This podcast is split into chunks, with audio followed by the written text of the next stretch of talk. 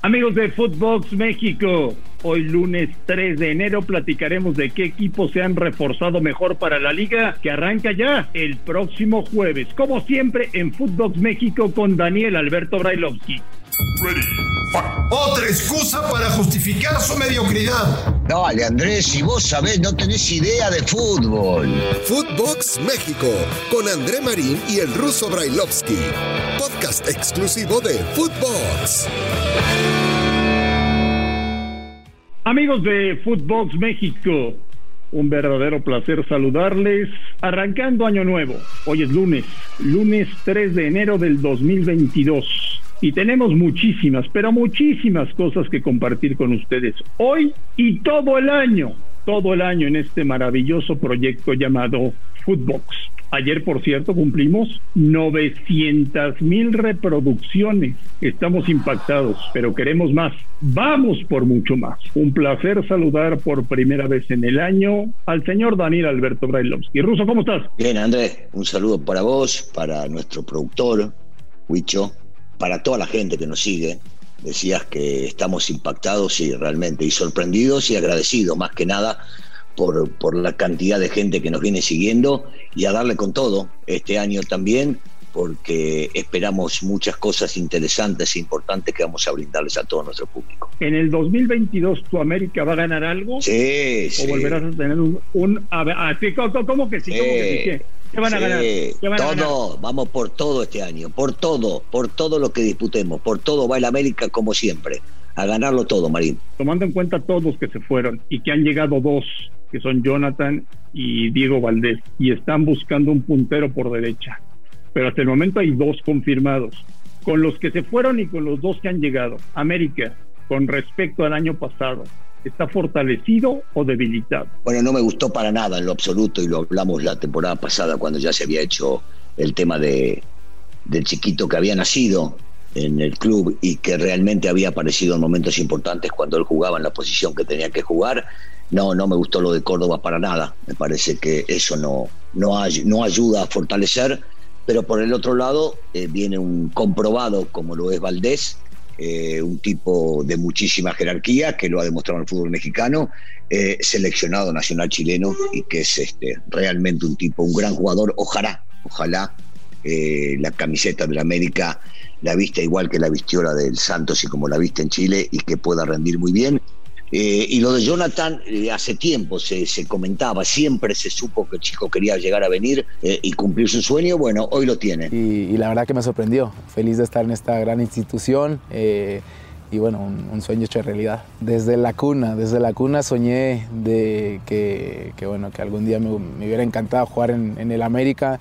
Como tú dices bien, mi papá estuvo aquí eh, en el América, Gio también, entonces el hecho de estar yo aquí, eh, yo creo que eh, los dos santos ya hicimos historia. Habrá que demostrar en la institución la capacidad que por momentos ha mostrado en diferentes equipos y poder llegar a andar. Si está mejor reforzado, Marín, difícil decírtelo. Habrá que ver cuando, cuando se integren, cuando jueguen y si los que salieron fueron más importantes o no que los que llegaron eso lo veremos en el transcurrir de los partidos. No cualquiera puede vestir la camiseta de la América y no cualquiera rinde con la camiseta de la América. Así que veremos, veremos si estos que se fueron eh, debilitaron o no al equipo más importante de México. O sea, ya me dijiste todo. El viernes en Puebla, el América será igual de aburrido que el del 2021.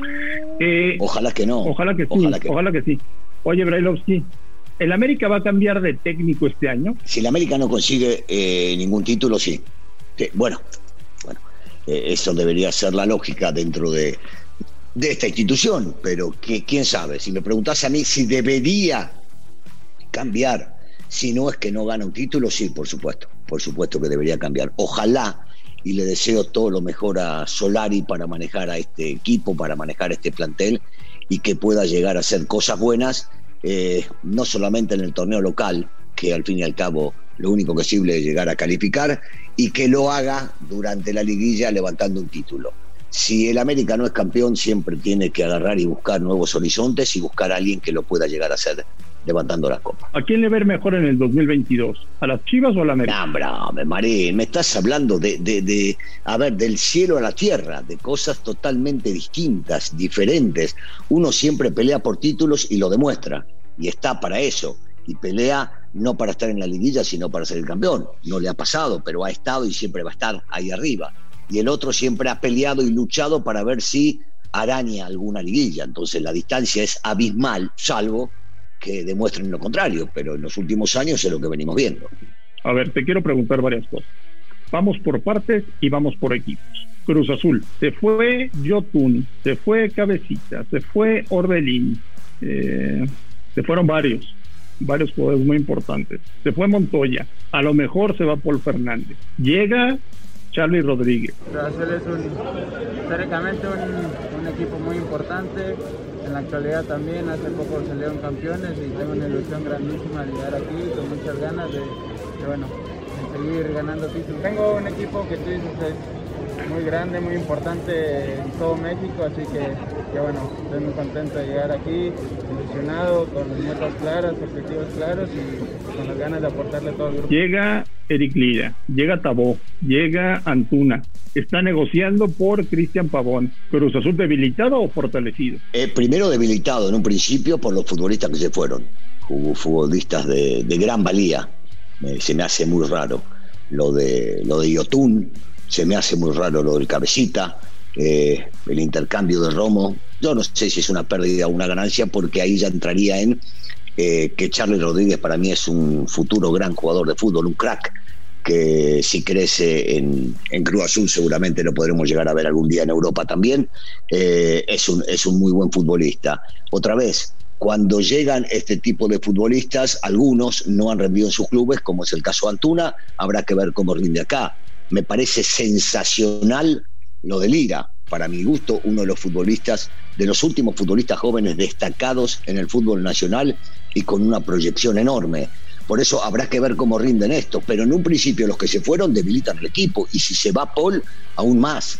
Todavía este, uno ya se olvida que hace nada salieron campeones.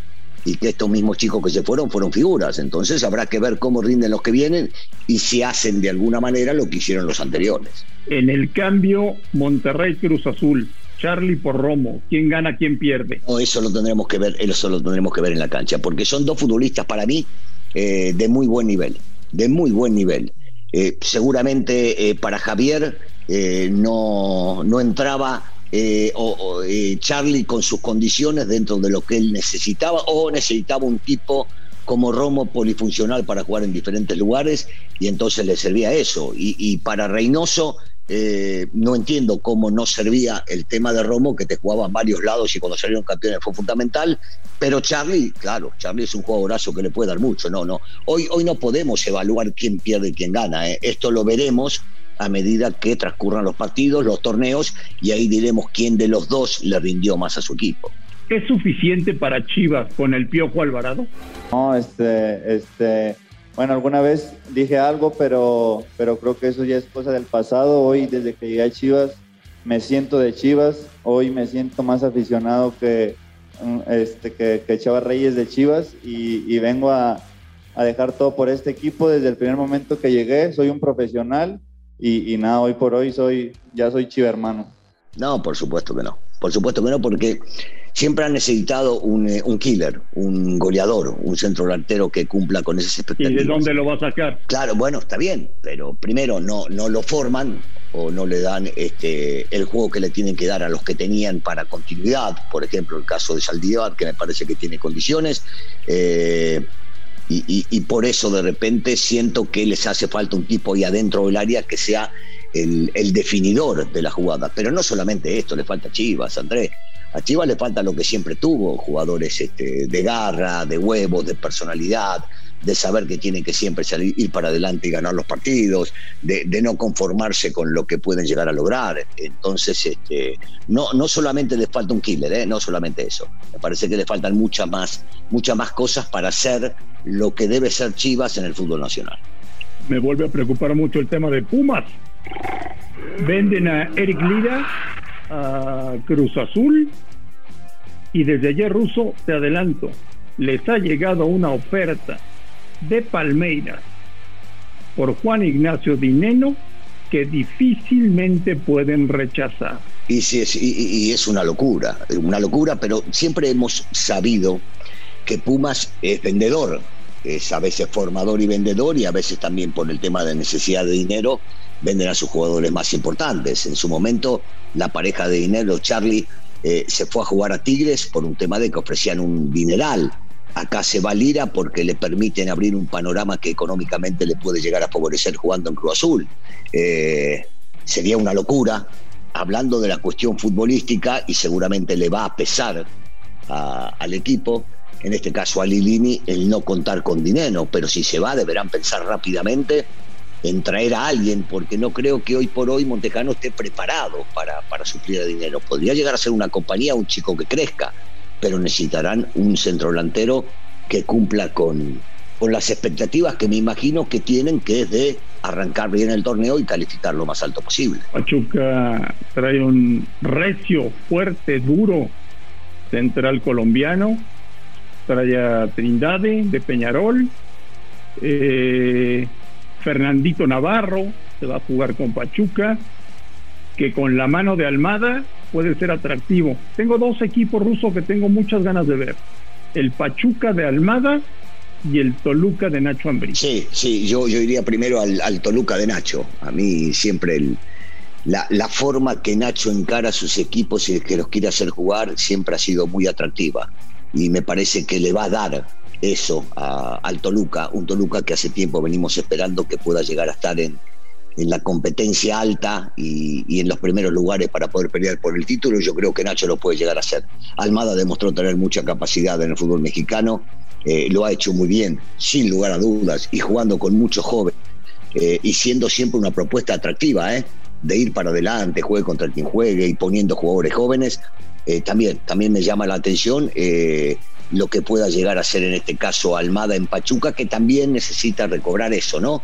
El regresar a pelear por, títulos es indiscutible. Me ilusiono a partir del jueves con ver un mejor torneo de liga, con ver mejores partidos, con ver más entretenimiento, con ver más goles, con ver más espectáculo, con ver mejores arbitrajes. Me ilusiono o vamos a seguir igual? Algunas cosas, algunas te pueden ilusionar con ver mejores espectáculos, con que los equipos vayan para adelante, con de repente ver más goles, sí. Yo el tema del arbitraje, si querés lo hablamos en otro momento, no, no le tengo mucha fe como viene, porque por lo que escucho siempre es no cometen errores, y si no cometen errores, cuando vos no asumís la responsabilidad... Todo es correcto, todo es perfecto. Sí, bueno, a eso, a eso voy, que si todo está perfecto, si todo está correcto, si vos no asumís la responsabilidad cuando, cuando hay errores, difícilmente los vas a corregir. Entonces, el tema del arbitraje, yo no pondría las manos en el fuego, ni te diría, sí, ilusionate que van a haber buenos arbitrajes o que el VAR va a actuar de manera correcta. No, no, en esa quiero verlo. Señor Bailovsky, le deseo que pase un extraordinario lunes 3 de enero. Le mando un fuerte abrazo y estamos en contacto mañana como todos los días aquí en Footbox México. Igualmente, Andrés, un saludo para todos y nuevamente reiterarles el agradecimiento. 900 son muchos, ¿eh? 900 mil. Qué grande que es la gente con nosotros. Gracias. Vamos con todo, vamos con todo en este 2022. A nombre de Daniel Alberto Brailovsky y de André Marín, esto fue Footbox México. Gracias por escucharnos. Un fuerte abrazo y estamos en contacto el día de mañana. Footbox México, un podcast con André Marín y el ruso Brailovsky, exclusivo de Footbox.